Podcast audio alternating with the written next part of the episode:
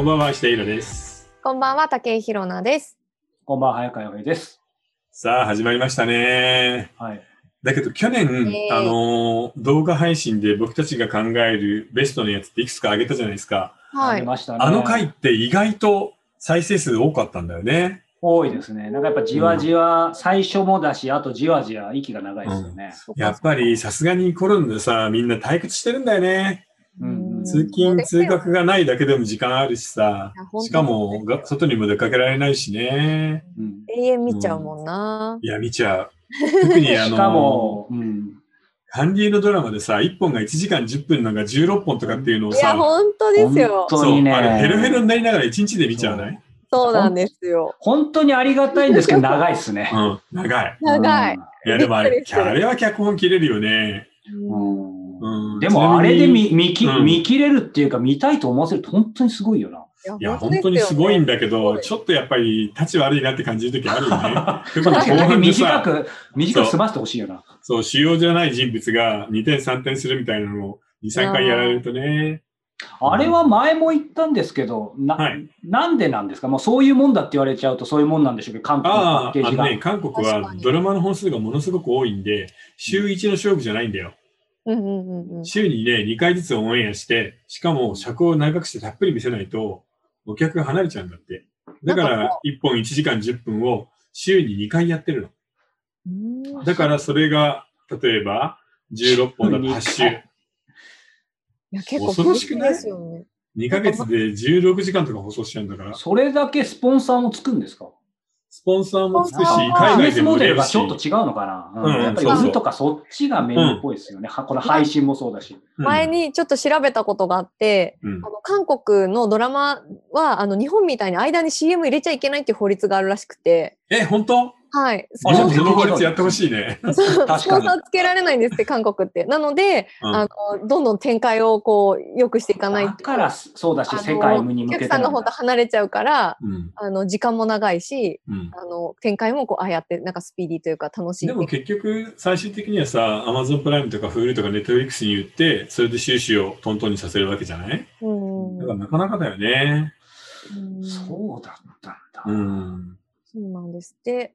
さあ、では、えー、去年見て、それから1年も近くになるので、うん。みんなが選んできたベスト3を1本ずついきますか、最初に、はい無料編でいき。ますか、いきなり。はい。えーじゃあ1本目は誰行く？じゃあ、どうします？私からいきますかじゃあ。うん、じゃあ行ってみて。はいお願いしえます。っと、私がまず第3位、3位というか、まあ、選んだのが、うんえーキム秘書は一体なぜという、これはネットフリックスでやっているネットフリックスオリジナルの韓国ドラマです。うんうんでこ、れねなんか、聞い見た見た。うん、見たよ。これがですね、あの、うん。あらすじを大体言いますと、その大企業の副社長のイソ、うん。イヨンジュンという人がいるんですけど、この人がもう、容姿端麗でも頭も良くても完璧なんですけど、超ナルシストで、まあ、女の人とこう付き合ったことがない人なんですね。で、その、い彼の秘書をやっていた超完璧な美女がいて、その人がいきなり辞めるって言い出したんですよ。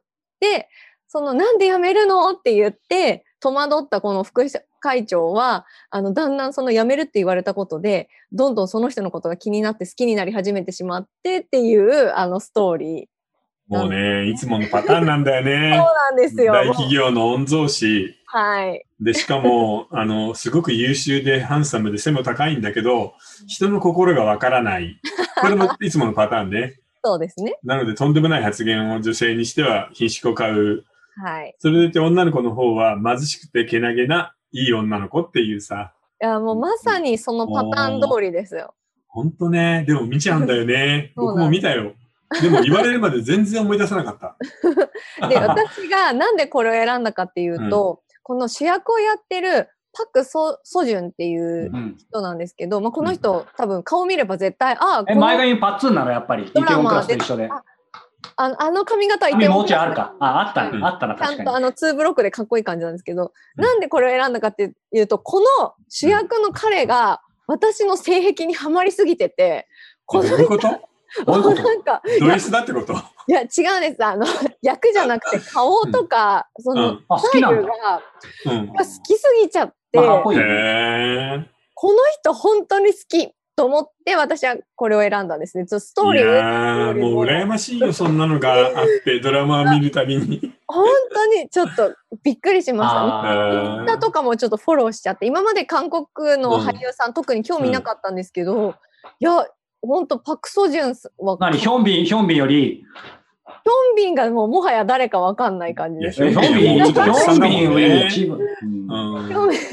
愛の不時着のあの彼だよ。うんあーヒョンビンもかっこいいですけど、ヒョンビンよりもパク・ソジュンの方がなんか私は好きなんですよね。なんかわかんないですけど。でも、いや白素人推しなんだね、とにかく。うんそうなんです。まあドラマもそこそこよくできてたと思うよ。ただ、はいものすごい面白いかって言われると、まあそんなことはないっていう。あそうなんですよレベルだった気がするな。彼が主役の僕の記憶がもう薄いからな。ものだったらイテウォンクラスの方が多分面白いしヒットしてると思います。うん。うんででもも、あれ結構だよね。それも評判だよね。そうですんね。うん結構ランキングには。なんか、ねあの、イテウォンクラスの方を先に見てたからさ、なんかあんまりあのパクソジュンが、いや確かに役の上はかっこいいけど、なんかイケメンって感じなかったけど、確かにその後にその、今のやつ、うんうんえーなんだっけ、その、キムショね。うんうんキム一緒ので、俺も予告編だけ見ると、髪型全然違うから、やっぱりかっこよかったね。全然違ういや本ね。当に前々パッツンじゃないから。足長くてここなぜか強調。あの、かっこいいぐらいしか言うことないみたいで。僕は本編見てない。本編見てないから僕はそこしか言えない。もうそれだけでこれを選びました。それを言いあでも、でも違う違う、違うっていうのもあれだけど、パク・ソジュンってあれに出てたんですね。僕気づかなかったけど、ほら、去年アカデミー賞取った。あ、そうそうそうそう。はいはいはい。実はあの、なんかねうん、ちょっとだけ出てんすよね。そう、お兄ちゃんのお友達家庭教師だっけ？役ああ、家庭教師の友達役で家庭教師やってくれって言いにくいやつね。そうそうそうそう。そうそうそうんう。んあれ見ました？モノクロ編。全然見る気にならなくて、さすがに見る時間なって何のくて見てない。パラサイトえ？パラサイト？今モノクロ編ネットフリックスでモノクロバージョン。が。えー、何そいれやー別にモノクロで見る、理由はないんじゃない？そう、いや、だからそう、二人から話してないから多分見てないんだろうなと、やたら押いや、してます見ないよ。だって特に、その構図が素晴らしいっていう映画じゃないじゃん。そう。むしろカラーでよかったんじゃないかな。いや、全然ね。うん。はいえーえーじゃあ、洋平君、えー第3位を。はいさあ、僕はですね、もう、アングラにどんどんアングラップが入ってきました。はい。はい。うん初めてフリップ使います。字が読めるかな？はい。えー第3位、えーソウルフルワールド。おー。はいえーディズニープラスということで、えーこれ全然知らないですはい。もう、ネットフリックスとかを外しました。そもそもディズニープラスで2人入ってたことあります、入ってない、入ってなはい。い。うん皆さんディズニープラス一番入んなそうですよね。なんかマーベルとかも見ないし、スター・ウォーズもいや、見ないし。でもうち、家で入るかもしれないね。子供がいるからね。今ね、伸びてるみたいですからね。そそうそう。で、ソウルフルワールドってまあ話の前ですけど、確かね、うんあのーまあ、これピクサーなんですけど、あなるほど。ピクサーがはい本当は去年そのコロナの時に、うんあの、一番もちろん劇場で押すはずの作品だったんですけど、例のコロナで、うんえーできなくて、このもうディズニープラスでもう公開をしたっていううわー、それは見たいな、ピクサーの新作なら。うん。で、まあ簡単に言うと、その、簡単に概要を言うとですね、うんえーまあ、人間が生まれる前にどんな自分になるかを決める、まあ、ソウルの世界、魂の世界を舞台にするんですけど、うんそこにですね、そもそもまず、えー落下したジョー・ガードナーっていうジャズミュージシャンを見夢見る音楽教師がいるんですよ。はいはい。で、えーと、これからすごいチャンスを手に入れて、えー憧れのジャズクラブで演奏するっていうその日にですね、運悪くマンホールへ落下して、まあ、えー死後の世界、そのソウルの方の世界に行くんですねはい面白い。うんで、あ、ごめんごめん。そこでちょっと一つ質問なんだけど、どうぞ。そのガードナーさんは白人なの黒人なの？黒人です。なるほど、はい。ジャズミュージシャン。でも多分ね、うん年齢はっきりしないんですけど、40前後ぐらいで、うん。こうずっと憧れのニューヨークのクラブでやるのを夢見るけど、全然知らないみたいなうんところで、んなるえっ、と、臨時の音楽教師で雇われてたんですけど、その音楽、えーその、小学校か、から、えっ、と、もうあの、あなた臨時じゃなくて、ついに採用よって言われた時に、うん。えー逆にそのジャズミュージシャンの道が開けてみたいなところで、ああ、なるほどね。で、うん。そこでルンルンの時にマンホールに落ちると。うん。で、そこで迷い込んだのがソウルたちが暮らす世界。で、彼自身もそのソウルのせ、うんは歌詞状態で魂抜けちゃうんですよ。うんで、そこはソウルたちがこう、人が生まれる前にどんな性格とか興味を持つかを決める場所なんですよ。あえっ、と、そのガードナーさんとは対局で逆に22番っていうまだ生まれる前のソウルがいるんですけど、そのソウルは逆に人間の世界が嫌いで、いつまでもこう、その地球へ飛び飛び込むのがそのソウルが生まれていくってことなんですけど、それをその22番何もできずに何百年も、まあ、その世界にいたみたいな。まあそんな中でですね、いわゆるその人生の迷子のように生きる目的を見つけられるその22番と、えー、夢を叶えるためにこれからどうしてもジャズライブがやるからうま、行きたいその、えー、ガードナーさん。この不正反対の二人が出会って、まあいろんなちょっと物語が始まるっていう感じ。なるほど、バディものなんだね。いわゆる。そうそうそう。うん、でですね、まあ、やっぱりいいなと思ったのは、概要はそんな感じなんですけど、これちょっと線が細くてあれなんですけど、簡単にですね、ピクサーが描くポストアメリカンドリームの、えー、生き方かなと思っていて、まあ、要はですね、まあ、アメリカンドリームってね、まあ、文字通り、もうなんか一発当てとか一発逆転って感じじゃないですか。で、そのガードナーさん自体が、まあそんな話ですよね。40歳になってから。で、でも実はその中で、まあ中身細かくは避けますけど、まあやっぱり究極的にはですね、そのソウルフルワールド、ソウルのある世界を生きながら22番と絡むことによってですね、やっぱりなんて言うんだろうな、自分探しとか夢なんてそもそもなくたっていいっていう。えー、別にアメリカンドリームなんて叶わなくたっていい。つまり、うわそれさ、ね煙突町の正反対だね。そう、そうなんですよ。よくできてんなもう次行ってんだな、一歩先に。そう。なんか安い夢を売るんじゃなく。そうなんですよ。そう。だから、それがまた、まあ、ピクサー確かにちょっと大人な感じ、トイ・ストーリー4ぐらいから特にありましたけど、いわゆる、なんか、アメリカンドリームとか、うん、アメリカみたいな感じとちょっと逆で、夢がなくたって別に虚しいものは、あ虚しいし、夢がなくたって生きていける、ありきたり日常だっていいみたいな話。かといって人間参加みたいな押し付けないんですよ。なるほど。で、なんかその、ポストアメリカンドリームの生き方というのと同時に僕ら日本人からするとなんか、アラフォー、アラフィフ世代に送る、なんか、トイストーリー4をさらに進めた大人のアニメ。そう、セカンドライフクライシスのお話なのね。アメリカが得意なやつだな。人生でも歩んだよね、中年で。ねえねえ、ごめん、一つすると聞きたいのはさ、はい、そのミュージシャンなんだけど、楽器は何？えっ、ー、と、楽器ピアノです。ピアノピアノ。うん、そう。まあそうだね。うん、なので、まあ本当になんかその面白いのが、映像はまさにピクサーって感じでファファンタジーなんですよ。うん、で、僕その子供と見てたんで、子供はつまり逆に言うと話全くわかんないわけですよ。なるほど。わかんないんですけど、そのソウルの世界がすごいやっぱピクサーならではなんで、引きつけられるんですけど、話はまあある意味すごいリアリズム。さっき言ったように別に夢叶わなくてもいいよみたいな話なんで、うん、ななんて言うんだろう。とにかく押し付けがない。なんか夢をえみたいな押し付けないので、まあ非常にその幻想的なそのアニメーションの世界、あと音楽はもちろんジャズの音楽最高なんですけど。バッチリな来るわけね。うん、そう、だからなんかイラさんが前々回ぐらい言ってたの、成功するのは実は自分のままでいいんだよみたいな。なんかその、なんかそういう感じ、アメリカ、今までのアメリカと全然違う感じのアニメなので、まあさすがピクサーっていう感じだし、最後のエンディングが、あの、歌詞が、お二人ご存知ですかね？なんかソウルの歌詞で、去年かなんか BBC の2020年の注目シンガーに選ばれた、セレステ。うんいや僕知らなかったんですけど、うん、まあすごい、あの、ソウルフルな歌詞がそのエンディング歌ってるんですけど、まあそれもすごい良くて、うん、まあ、良かったです。なるほどね。ちょっと見てみたくなるね。でもディズニープラス以外ではやってないんだ。もちろん、もちろん。アマゾンに有料で入ってないのない。ないと思います。それ見たいなまあでも初月、僕が勧めるんですけど、初月、あの、初めての方は700円で払わずに入れると思います、うん、でもあれめんどくさいんだよね、またやめるのが。そう。そう。うん。でも今の話を聞くとさ、本当にプペルの正反対だね。そうです。もうやっぱ大人だね。夢を持たなきゃ人生意味がないなんていうさ、押し付けがましいメッセージは全くないもんね。ちなみにどうせ生き返ってくるんでしょ、ガードナーさんは。はい、生き返ります。生き返ってちょっとエンディングがまたちょっと言えないんですけど、うん、そうさっき言ったような、つまり生き返って、うん、え当然その日の、えー、ジャズコンサートをやるわけですよ。うん、なるほど。さあやってどうなったかっていうのがさっき僕が話した。えー、いやもうでもお話出たらわかるな。なコンサートでまあバーって盛り上がった後小学校に帰るってことでしょ？うん、まあそこはノーコメント。まあ僕だったらそうするよなっていう感じだけどね。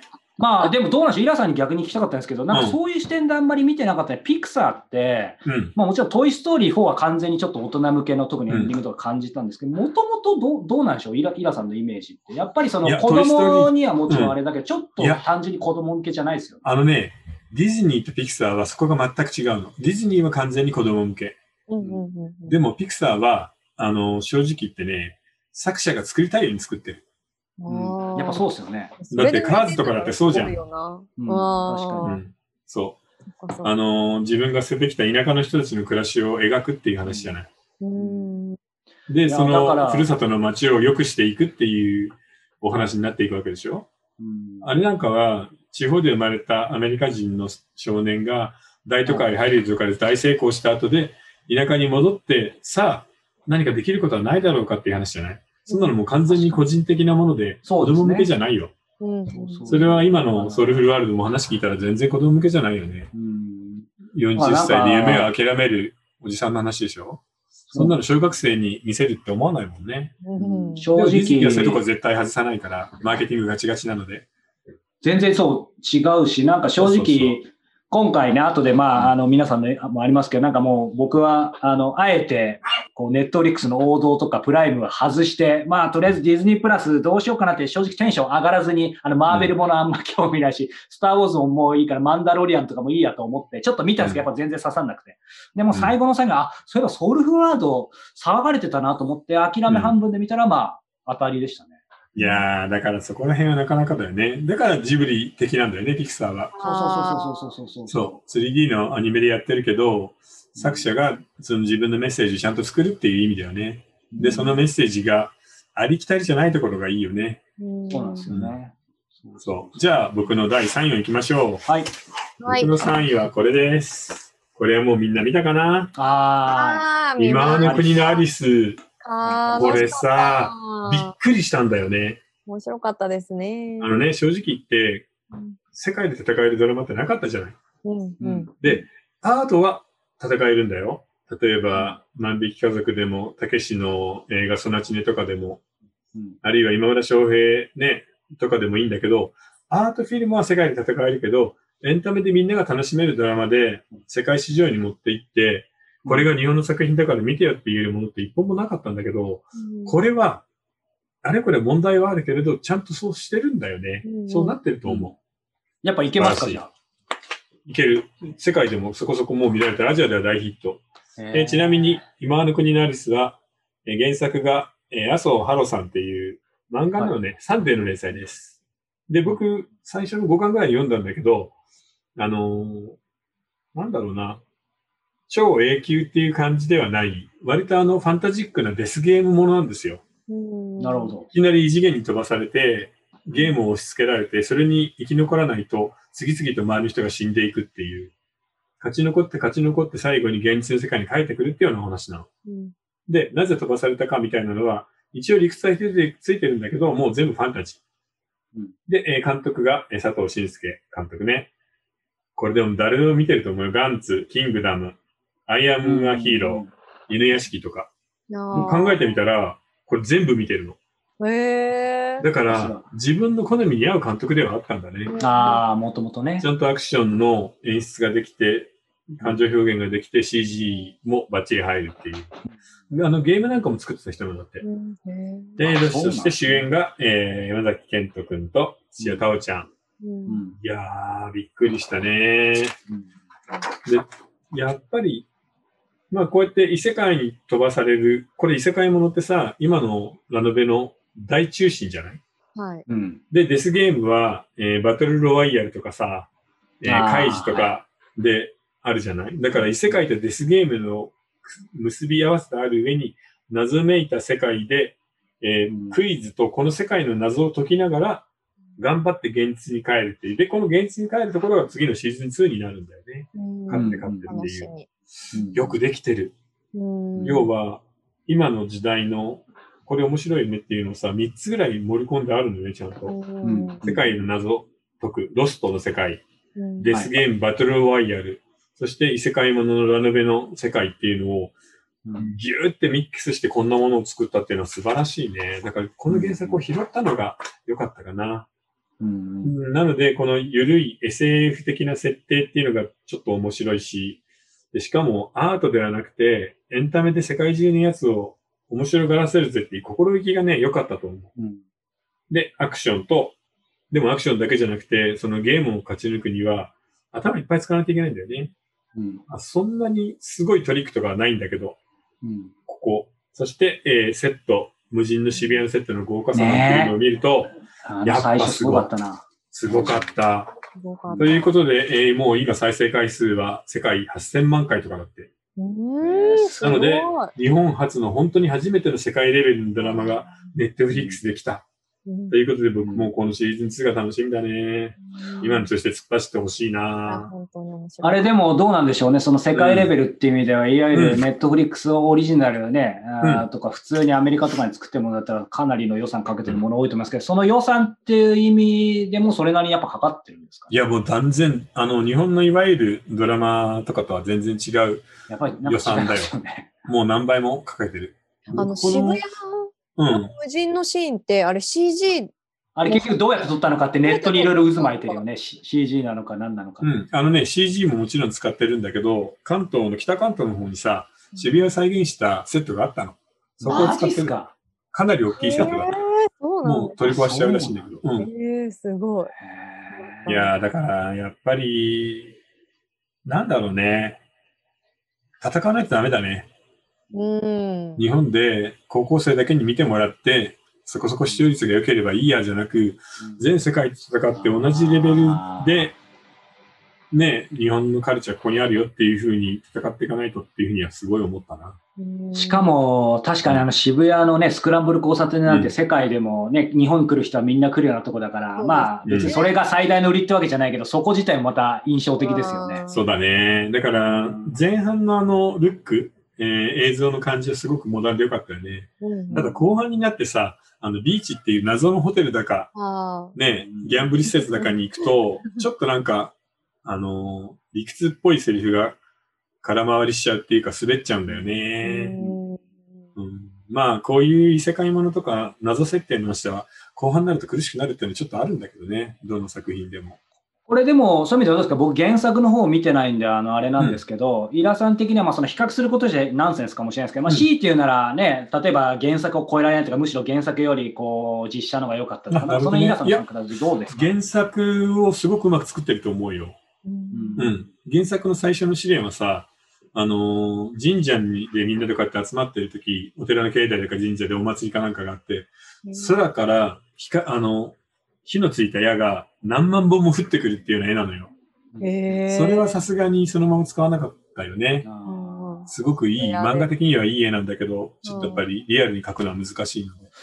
ーでもどう、どうです？それこそ約束のネバーランドなんて今実写やってるじゃないですか。うんだから僕は見てないですけど、やっぱり、なんかその実写ってこう、原作とか知ってる方からすると、見たいけど見たくないとか、そうだねあと結構商業的にもかなりチャレンジングかなと思うんで。アニメ原作でうまくいくのって少ないからね、3分の1ぐらいだから、うんそれ以外はほとんど滑ってね、散々なことになるんで、うんなんか金かけないってわけじゃないでしょうけど、うん。やっぱりそのね、ネットフリックスの今回のこの今の見てみたいうんに、よっぽどちゃんとやれば逆にすごいものは作れるってことですよね。やりきれればね、だからちゃんとお金をかけて、バシッとやりきれればいいんじゃないかな。ただ今回本当に嬉しかったよね、正直。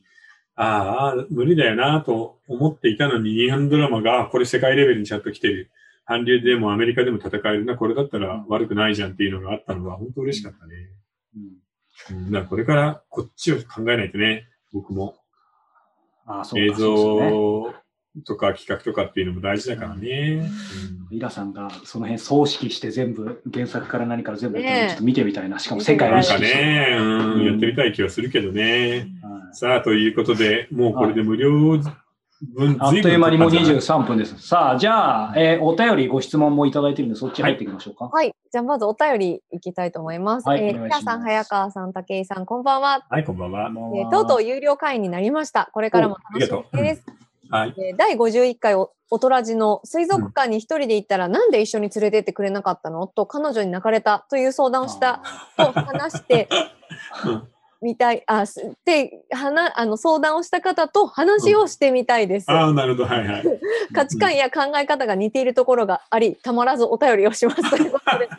両方男子ってことかな、じゃここを通して、そうだねあの、ってことは、はいこれ二人でやったらさ、なんか女の人って分かんなくてめんどくさいねっていうので盛り上がるね。そうそうそうそういうメッセージでした。えーあ。ありがとうございます。もう一つじゃあ質問いきたはいいと思います。えー13年前、えー19歳だった私は石田さん石田田さんと同じ、うん。えー成形成形大学あはいはい。で合ってますかね、にうん。通っていました、うん。えー好きなことや興味のあることがなく気持ち気分が落ち込みがちで自殺願望を抱えていました。ある時、うん。R25 というフリーペーパーに載っていた石田さんのエッセイを読みました。うん。自分の状況に対する不満から無差別殺人を犯した人物を取り上げ、誰にでも変化は訪れる、その時を待ってくださいという趣旨のエッセイでした。その中の待てる人は変われるという言葉に私は救われました。苦しいけれど、とりあえず耐えようと思えるようになりました。今もそのエッセイを大切に持っています。社会人になってから好きなことや興味のあることがたくさん出てきました。きうん気持ちが落ち込んだ時もとりあえず生きています。石田さんありがとうございます。えー石田さん、早川さん、武井さんにも心に残っている言葉がありましたら教えていただきたいですという。